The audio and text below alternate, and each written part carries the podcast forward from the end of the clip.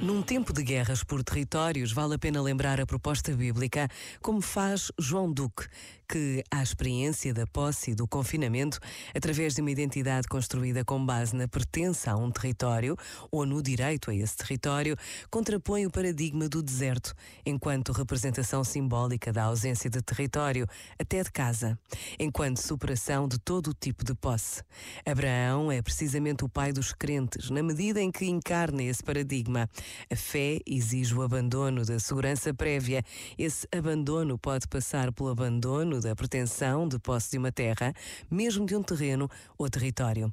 O arameu errante é o símbolo do humano não pré-determinado por essa posse e essa pertença. Este momento está disponível em podcast no site e na app da RGF.